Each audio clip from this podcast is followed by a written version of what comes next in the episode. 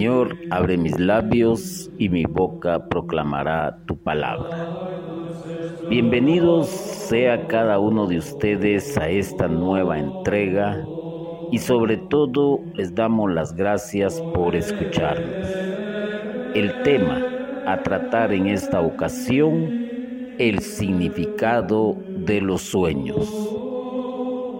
Llama la atención un título de esta naturaleza, ya que se podría malinterpretar como una cuestión propiamente, por decirlo así, en relación a cuestiones de adivinación cuando no es ese el sentido. Es estrictamente el significado de los sueños basado en el plan de Dios cuando quiere comunicarse con sus elegidos de esta manera. Recordémonos que también se comunicó con San José por medio de sueños. Lo que quiero decir es que a continuación voy a hablar del significado de los sueños cuando Dios así lo desea y con el que Él ha elegido para llevar a cabo una misión importante. Nos vamos a trasladar muchos años atrás, antes del tiempo de Cristo, y es que el faraón tuvo un sueño. Estamos hablando propiamente de la historia de un ser llamado Daniel. Y Daniel pues tenía en ese entonces y por rey a alguien llamado Nabucodonosor. Todos saben esta historia, por lo tanto, no voy a hacer énfasis en mencionar prácticamente capítulos y versículos de la Biblia, pero basta y sobra con lo que he dicho. Pues el faraón tuvo un sueño y lo olvidó. Magos y adivinos, a pesar de que fueron amenazados de muerte, se mostraron impotentes para adivinar el sueño. Recordémonos que dentro de la cultura ancestral, ha existido aquellos que llamamos adivinos, aquellos que llamamos magos y que en la actualidad pues también existen pero que son farsantes y lo que lo único que buscan es extraerle el dinero a las personas utilizando para ello pues ciertos conocimientos psicológicos basándose también en la necesidad que tienen las personas para que sus problemas les sean solucionados. Y lo lamentable de esto es que muchos quieren saber acerca de su futuro, qué les depara el futuro y recurren a este tipo de personas. Pues como esto estaba muy arraigado en esa cultura, de donde era el, el rey Nabucodonosor, pues claro está, tenían también a sus magos y a sus adivinos para que les auxiliaran incluso en toma de decisiones o para que eh, les supieran saber qué les deparaba el futuro y en este caso para adivinar lo que significaba el sueño que él había tenido. Al ver que estos no podían, pues claro está, nadie, absolutamente nadie puede saber el significado de los sueños, a pesar de que existe mucha literatura al respecto, a pesar de que también hay quienes se las llevan de maestros iluminados para tal menester y que no dudan en poner su negocio y empiezan a vender cosas por aquí, cosas por allá, y el buen cristiano sabe positivamente que esto está prohibido por Dios. Sin embargo, estamos hablando de la cultura de ese tiempo. Daniel Todos conocemos quién fue Daniel, un escogido por Dios. Y Daniel fue invitado a participar en el evento. Imagínese usted esto. Daniel fue invitado para participar en el evento sin ser un adivino, sin ser un mago. Simplemente pidió Daniel tiempo para dedicarse a la oración. Él sabía positivamente que él no podía interpretar un sueño si no era bajo el auxilio de Dios.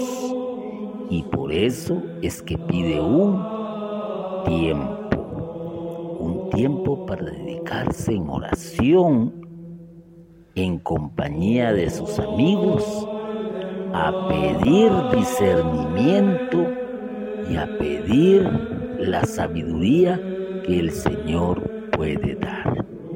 Indudablemente una persona muy inteligente,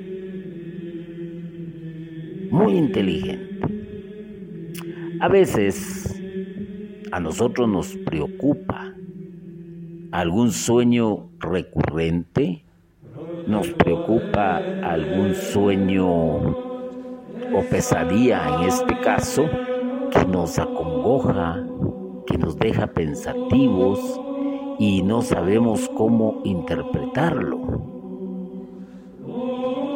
La psicología cuando se habla de sueños recurrentes, dice claramente que es algo que está en el subconsciente de algún hecho o suceso que te ha sucedido con anterioridad y que por medio del sueño, por así decirlo, emerge en diferentes imágenes que claro está te impactan y entonces la psicología trata de ver por qué ese sueño recurrente. Pero si tuviste una pesadilla cualquiera, ahí la psicología ya no puede hacer gran cosa, simplemente puede decirte que puede estar asociado a cierto evento que indudablemente también sirvió como un estimulador o un evocador para que en la noche en que estás descansando, pues tu subconsciente lo saque a flote por medio de un sueño por medio de imágenes, pero la psicología no te dice, a usted le va a suceder esto, es que el futuro le depara esto. Pero si vas con un mago, si vas con un adivino, ese te va a empezar a hacer una gran historia que indudablemente, vuelvo a repetirlo, lo que busca es sacarte el dinero de tu cuenta bancaria y mantenerte atado y te va a empezar a ofrecer que haz esto, que haz lo otro, que compres esta herradura, que pongas ajos, que compres esta veladora, que compres este perfume y ahí va el incauto. Ahí va el incauto. Y lo peor del caso es que también te puede decir es que a usted le hicieron mal, es que a usted lo tienen embotellado, es que a usted lo tienen enterrado, es que a usted le, tienen envidia, le tienen eh, eh, eh, egoísmo, sienten egoísmo hacia usted. Uh, y eso te, te, asombra, te perjudica y empiezas a pensar en posibles personas, más si tu negocio va prosperando o si te va bien en tu trabajo o si te va bien en tus estudios. ¿Qué es lo que tiene que hacer la persona en este caso? Claro, ponerse en oración. ¿Para qué? Para que por medio de la oración el buen Señor te dé el discernimiento. Y la mayoría de las veces, en un 99%, va a suceder que simplemente fue un sueño, nada más. Pero en este caso, en este ejemplo, la Sagrada Escritura nos va a dejar alguna enseñanza muy fuerte y por eso es que quedó plasmado. A continuación se presentó el rey y le develó su misterioso sueño. Ah.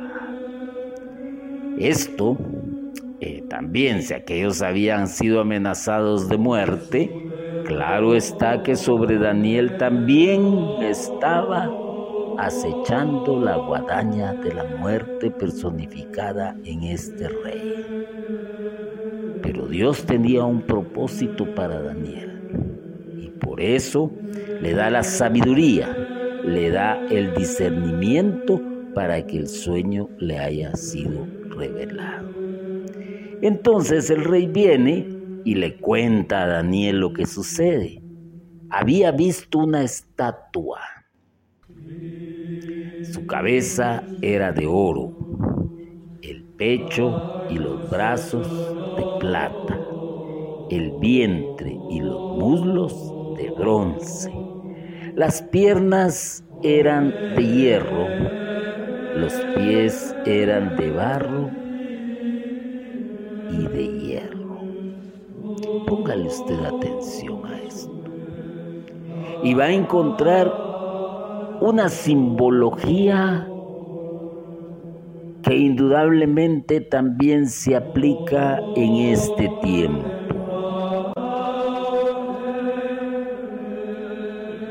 La cabeza era de oro, el pecho y los brazos de plata el vientre y los muslos de bronce, las piernas eran de hierro y los pies eran de barro y de hierro.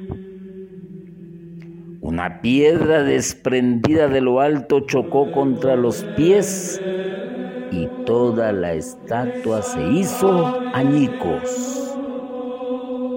Se rompió, se fracturó, se quebró.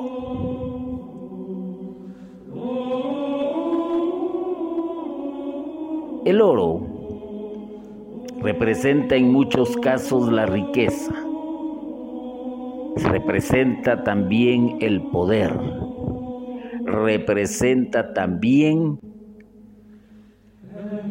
un nivel alto en una jerarquía, el rey, el reinado. Cuando nosotros nos consideramos de esa manera, que somos lo mejor, que tenemos mucho poder, que tenemos mucha riqueza, pensamos que somos intocables. Y claro está, muchos de los males de este mundo se debe precisamente a aquellos que buscan la riqueza de una mala manera, que buscan el poder y lo ostentan de una mala manera y que se creen reyes, que creen que no les va a pasar absolutamente nada. También esta estatua tenía, como lo dije, el pecho y los brazos de plata, otro metal precioso. No en la dimensión de la cabeza, en relación a la riqueza, en relación al valor por sí, sino que más bien también está representando cierta dureza, cierta dureza para ejecutar cosas, cierta dureza para también eh, evitar póngase atención a esto, sentimentalismos y emocionalismos. Ser una persona dura, donde no va a penetrar el sentimiento hacia el corazón, pero que no va a dudar en ejecutar con fuerza cualquier acción. Si lo traemos a la mentalidad del ser humano que se cree rey, que se cree que tiene el poder, que se cree que es intocable, también vamos a notar en estas personas que son duras de corazón y que no dudan en alzar su mano inmediatamente también para acusar. Así son estas personas.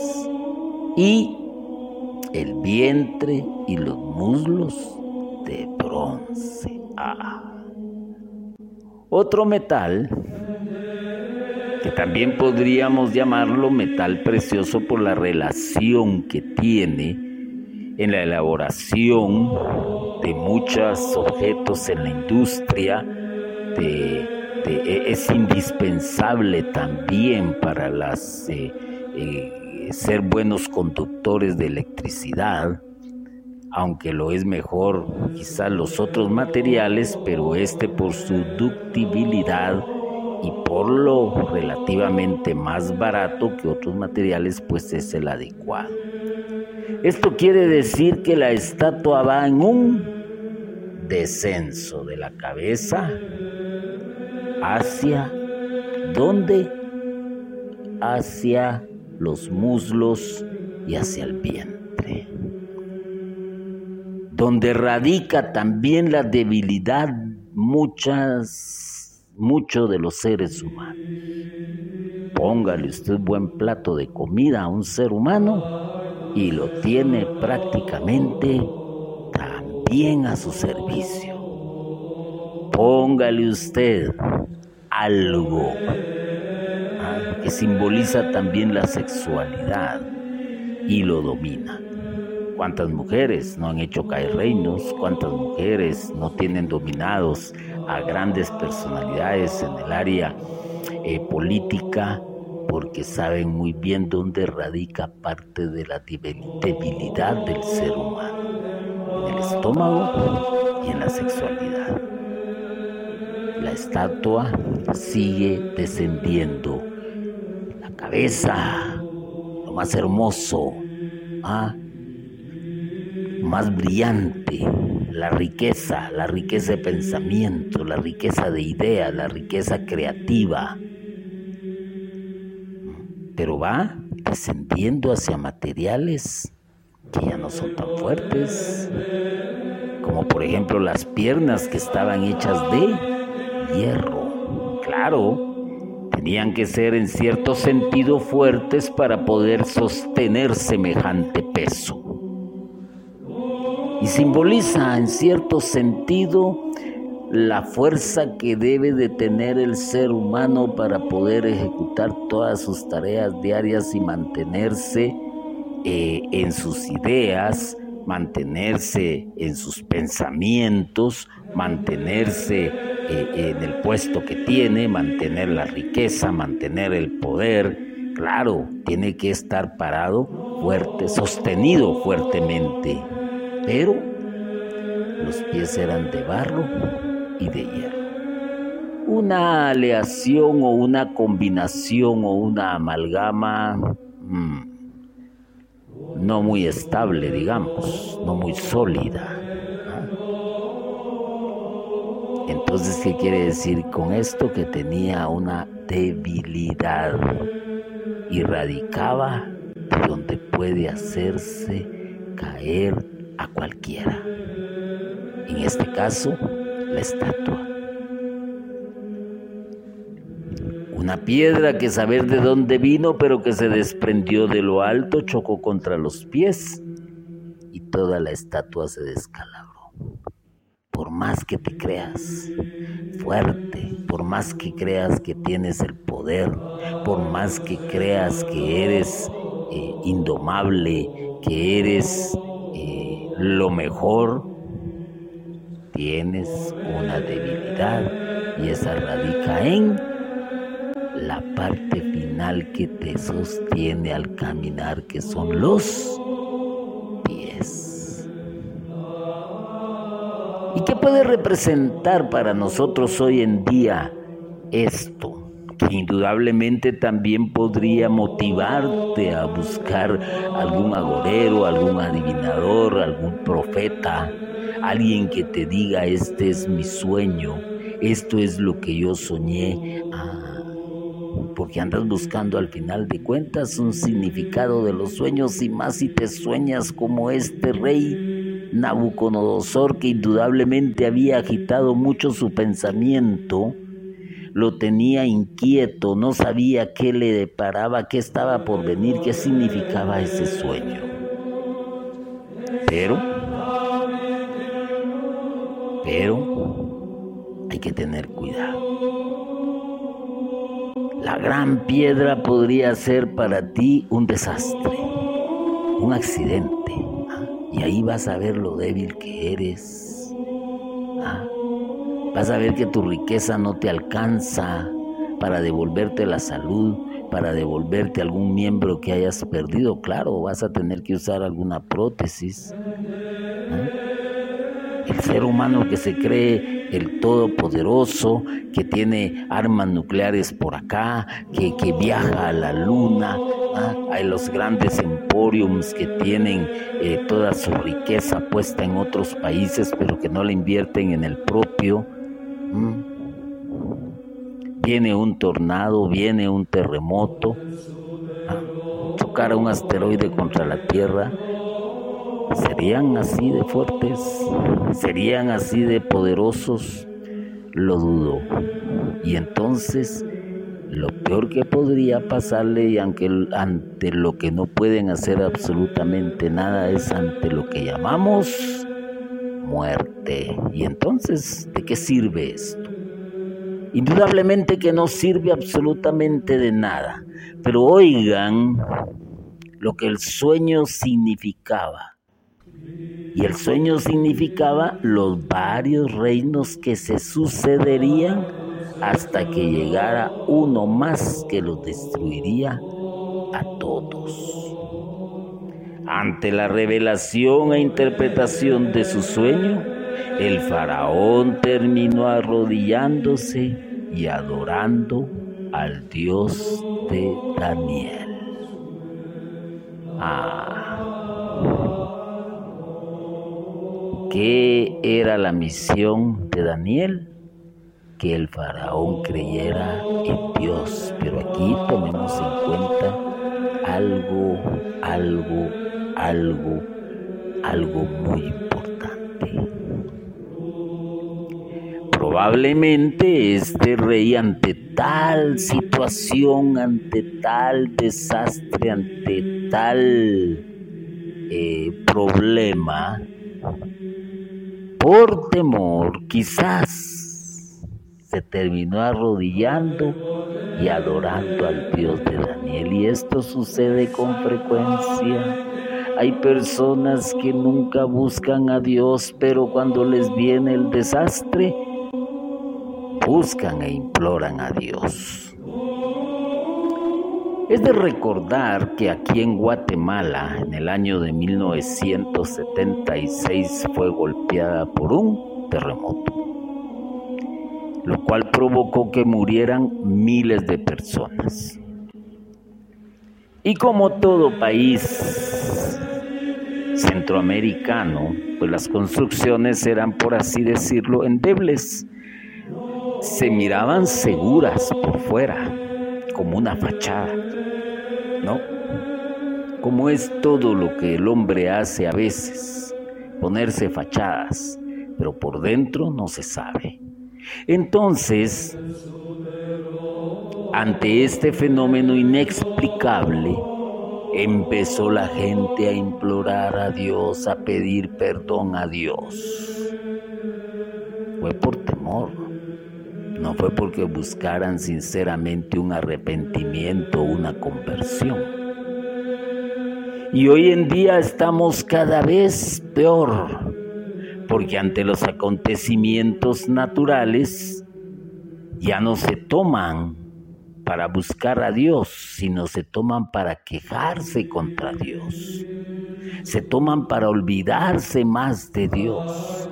Muchos pierden la fe y más con lo sucedido últimamente, que es en relación a lo de que todos conocemos con el nombre de pandemia COVID-19, donde muchas personas vieron morir a sus seres queridos a consecuencia de este virus. Y si eran creyentes, dejaron de creer en Dios. Si eran servidores en la parroquia, dejaron de asistir. Si se reunían en pequeñas comunidades, dejaron de hacerlo. Y entonces después del encierro o cuarentena como se le llamó a esta situación salieron desbocados pero no a buscar a Dios sino a buscar la diversión y el libertinaje hasta la fecha, donde aún se ven templos vacíos, donde se ve aún una merma en, las sagradas Eucaristías dominicales, donde muchos se han hecho para atrás y ya no quieren saber de la comunidad, ya no quieren saber de esto, ya no quieren saber de Dios, porque si Dios hubiese estado ahí, porque Dios lo permitió y empieza todo el ataque y toda la excusa para no buscar a Dios cosas totalmente diferentes entre una época y otra. Y hoy el hombre es más materialista, es como la estatua, ¿no? Con cabeza de oro, pero con pies de barro. Y cualquier fenómeno sobrenatural, cualquier situación política, viene y lo derrumba. ¿Lo derrumba de qué? De su fe. Por eso hay que tener cuidado cómo te acercas a Dios también, si es por fe realmente o si es por temor y angustia, o porque simplemente quieres a alguien que te levante.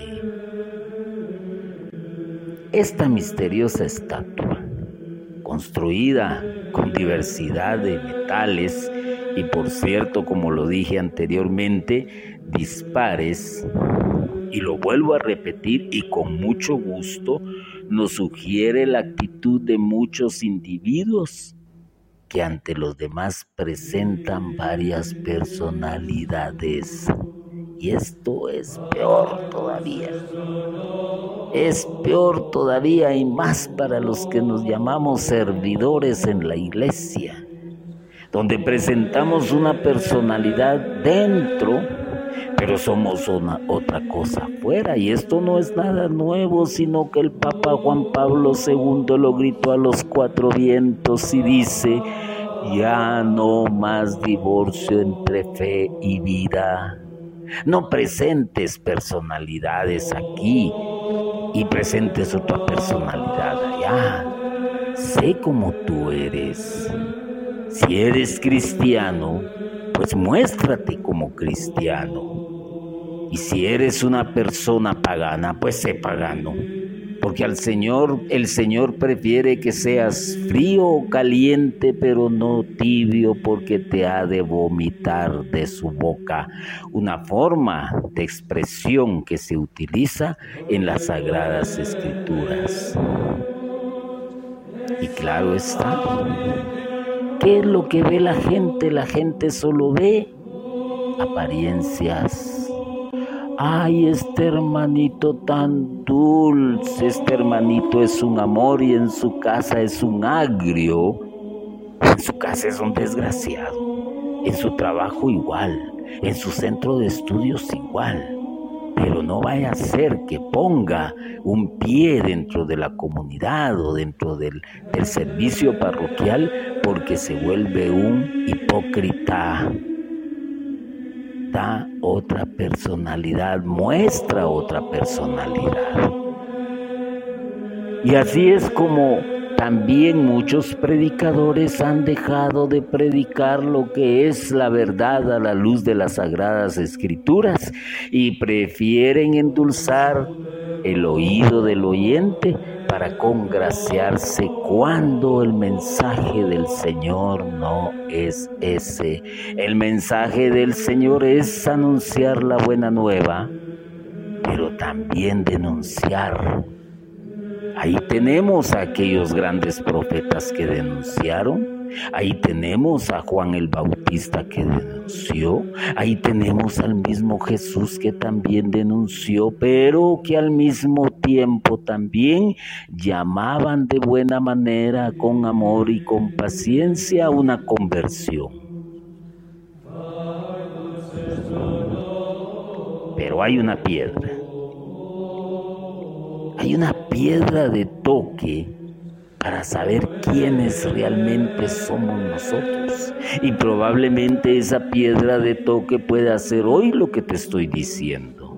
Y que probablemente no te agrade, probablemente no te guste, probablemente te sientas aludido, probablemente te sientas molesto, porque lo que esperas escuchar es Dios es bueno, Dios es amor, Dios es, misericordioso. Claro, claro que sí, que sí lo es, pero también Dios es justo y Dios reclama y Dios pide. ¿Cuál será esa piedra para ti? Que te dice quién eres realmente tu esposa, tus hijos, tu jefe, tu compañero de trabajo, tu compañero de estudios, aquel con el que te molestas porque te dice las cosas claramente, ¿ah? o aquel que quizás te señaló por una mala actitud que tuviste en un momento dado y terminas odiándolo porque esa piedra te está derribando, te está bajando de tu pedestal, te está diciendo momento. También eres como nosotros, un ser humano con virtudes, con defectos. Un ser humano que es capaz de hacer las cosas bien, pero que también se puede equivocar. Ah, Interesante. Interesante el punto. Pero hay algo que hay que recalcar y que no se nos puede olvidar. Dios lee nuestros pensamientos y sabe de qué barro estamos hechos. ¿Quién más? ¿Quién más que Dios? Tú puedes engañar las veces que quieras. Tú puedes mostrarte ante la ciudad, ante la sociedad con la careta que tú quieras. Pero el que realmente no te le puedes esconder es a Dios, porque lee tus pensamientos y te conoce tal cual eres. El pasaje muy ilustrativo bíblico, por cierto, hay dos pasajes que se narran en el libro del Génesis. Uno de ellos es claro cuando el ser humano descubrió lo que había hecho. ¿Qué fue lo que hizo? Esconderse. ¿Por qué? Porque sabía positivamente que Dios iba a leer sus pensamientos. Y salen al llamado de Dios y Dios les pregunta por qué te escondiste. Y ellos dicen es que estábamos desnudos si tuvimos pena de que nos vieras así. ¿Quién les dijo que estaban desnudos? Ya no pudieron hacerse para atrás. Ya no habían excusas, ya no habían pretextos. Y lo mismo sucedió con aquel que mató a su hermano. Y todavía le reclama a Dios y le dice, ¿acaso yo soy guardián de mi hermano? Y el Señor le dice, la sangre de tu hermano clama hasta el cielo. Fue descubierto también. Jesús mismo, cuando aquellos enfurecidos llevan a la mujer y, quieren al mismo tiempo lo que querían era tenderle una trampa a Jesús para saber qué hacía, pero Jesús le leyó sus pensamientos y simplemente les dice, aquel que esté libre de pecado, que lance la primera piedra contra esta mujer. No te puedes escapar de Dios. Te escondas huyas o te creas perfecto. Dios lee tus pensamientos, lee nuestros pensamientos. Podrás mentirle a todo mundo, podrás poner la mejor fachada ante todo mundo, pero ante Dios te voy a decir lo siguiente, estás totalmente desnudo, totalmente desnuda. ¿Ah?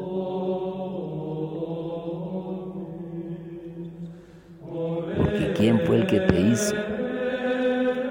Dios. Dios te hizo y te gestaste en el vientre de tu madre. Y Dios no juzga por apariencias, no. Él llega hasta lo más profundo de nuestro ser y sabe quién somos nosotros. Qué bueno que nos por nuestras apariencias. Como aquellos que compran la loción más carísima para que todo mundo les diga, ala, qué bien hueles, ala, que ese es de la marca tal y el otro se empieza a inflar.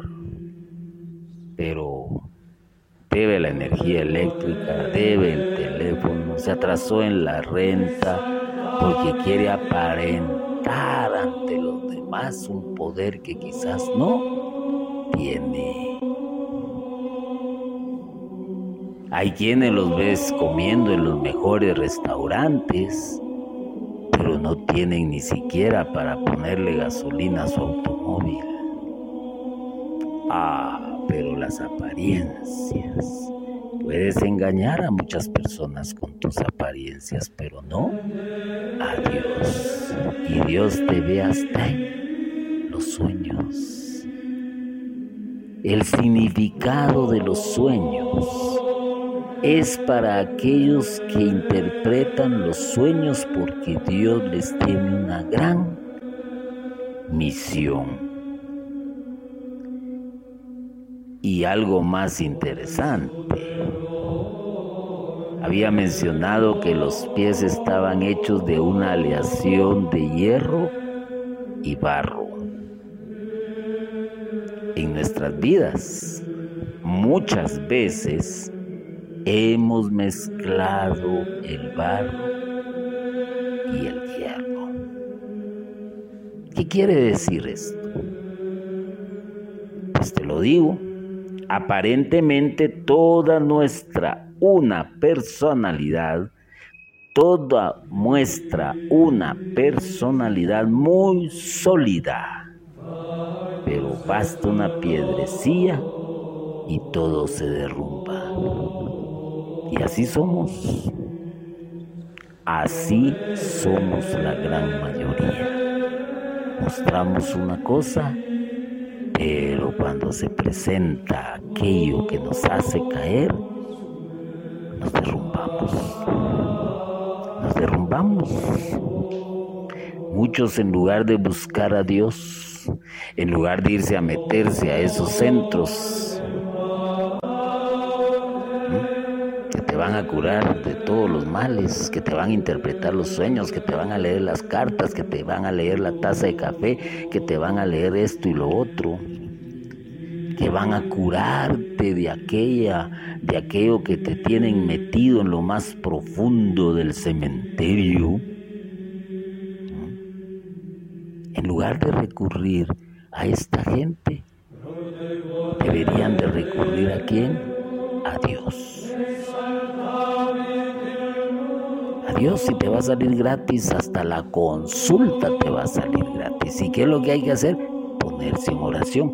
Y probablemente, si Dios así lo quiere, y es voluntad de Él, hasta en sueños te puede revelar algo. Recordémonos esto y por qué lo estoy diciendo.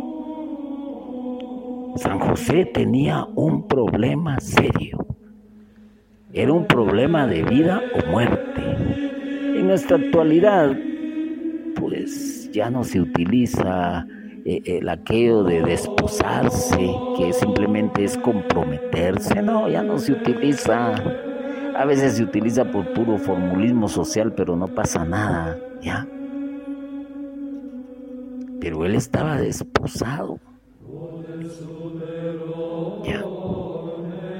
Y cuando se entera de lo de la Virgen María, se le vino el mundo encima, pero la amaba tanto que él piensa mejor en huir y probablemente se puso en oración porque era un tipo creyente. Y entonces Dios en su misericordia vino y le reveló lo que estaba sucediendo. No le dijo, hey, mira, esto, esto y esto, y, vas a ser feliz. No, no, no le habló del futuro. No le habló del futuro en ese sentido. Le habló de la misión que tenía. Y probablemente el Señor también, si tú te acercas a Él en oración, probablemente también te revele en los sueños y le dé solución por medio de los sueños, pero esa solución tú la vas a tener que, que dar, pero ya vas a tener la sabiduría para poder resolver lo que te acongoja.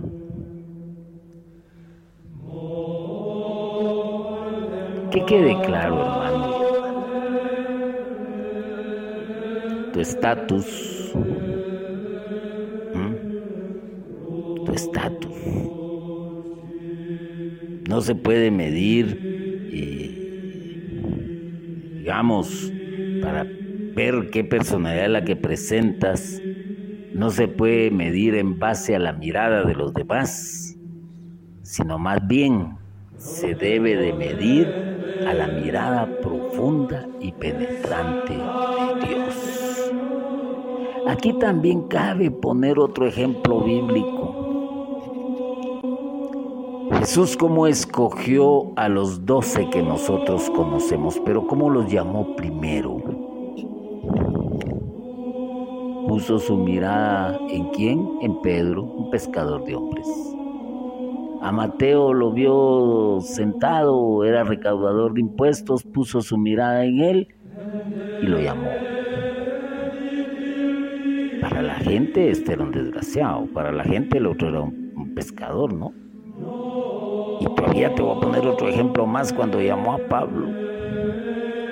Y, le, y el mismo Señor le habló a uno de los que estaban ahí, eh, eh, eh, muy creyentes, y le dice, momento, es cierto, tal vez aquel es esto, esto y otro, está juzgando por las apariencias, pero le dice, él me es necesario.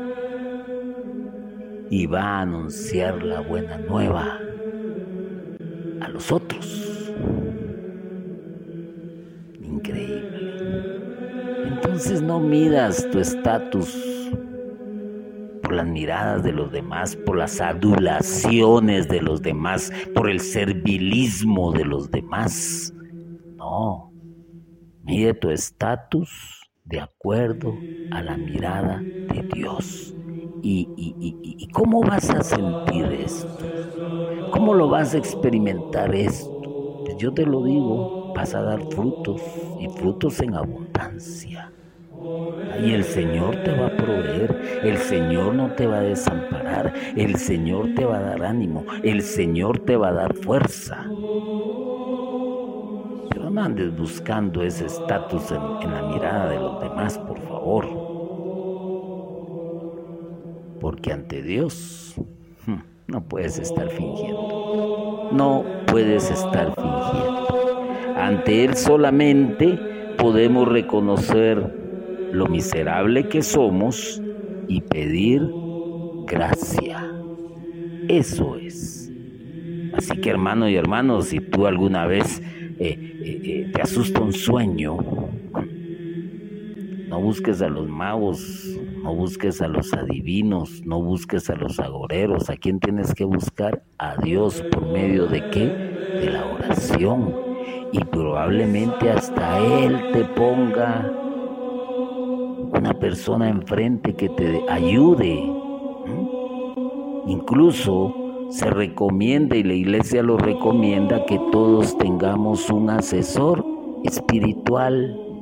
Y este asesor espiritual, independientemente de su condición de consagrado al servicio del Señor, puede ser el sacerdote, el presbítero, que puede llegar a ser hasta tu amigo, puede ser un diácono, puede ser una religiosa, puede ser un hermano también lleno de sabiduría de tu comunidad.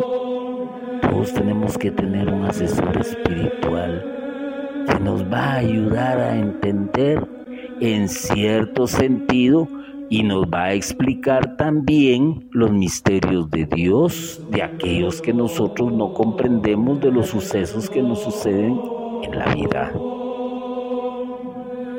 Así pues que volviendo a Nabucodonosor, que ya lo había dejado olvidado, ante el carisma maravilloso de Daniel cayó de rodillas para adorar a Dios. Todo carisma Dios lo concede para edificación de quién? Propia? No lo concede con, con un único fin, para la edificación de la comunidad. Para edificar la comunidad, para hacer crecer la comunidad. Todo carisma, todo, absolutamente todo carisma lleva en esa función vuelvo a repetir para no, no crean que, que me voy desviando de la centralidad del tema en relación un significado de los sueños. No, va en la misma línea, va exactamente en la misma línea. A veces soñamos con ser grandes predicadores, con ser grandes empresarios, con ser los mejores estudiantes, con ser los mejores negociantes. A veces soñamos con, tener la mejor casa o una casa, o un terrenito, o un carrito. A veces soñamos con eso y está bien, está bien. Pero ¿qué tal si primero buscas el reino de Dios? que lo demás se te va a dar por añadidura. Esa es la realidad de esto.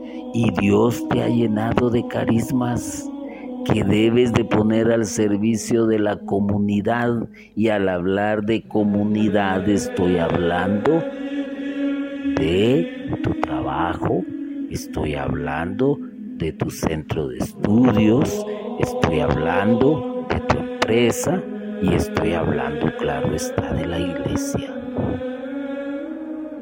Y es que nosotros los laicos nos movemos prácticamente en dos mundos. En el mundo secular y en el mundo eclesial. Con cierta limitación, pero el Señor sabe por qué.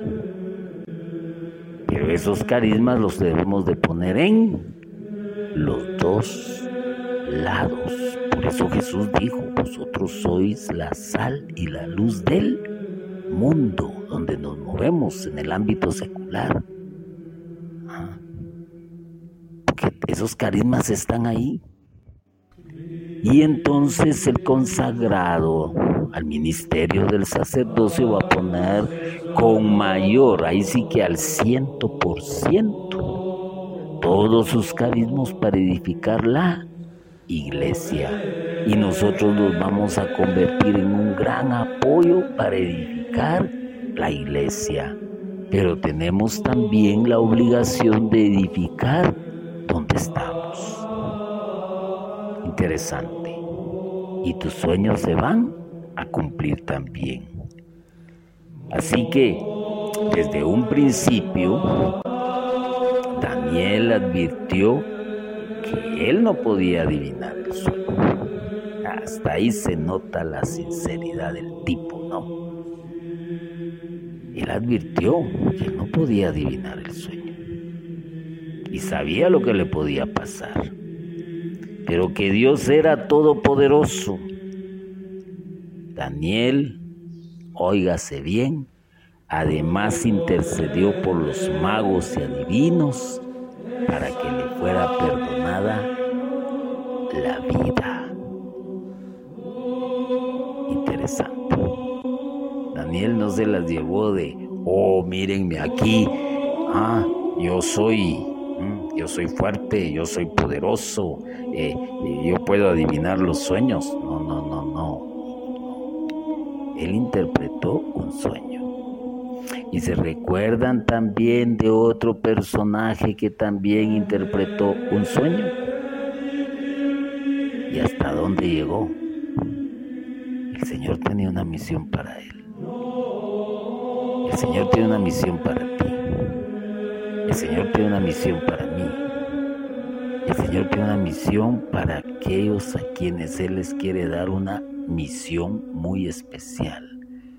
Y la manera en que Él sepa a revelar, no la sabemos. Y una de esas pudiera ser por medio de un sueño, pero no en beneficio propio. Téngase cuidado con eso, sino es para edificar a la comunidad y no a estar pregonando a los cuatro vientos. Ah, es que el Señor me habló en sueños. Yo no me recuerdo hasta acá haber escuchado haber oído a un San José eh, hablando y diciendo es que el Señor me habló en sueños y me dijo esto y me dijo lo otro, no recuerdo.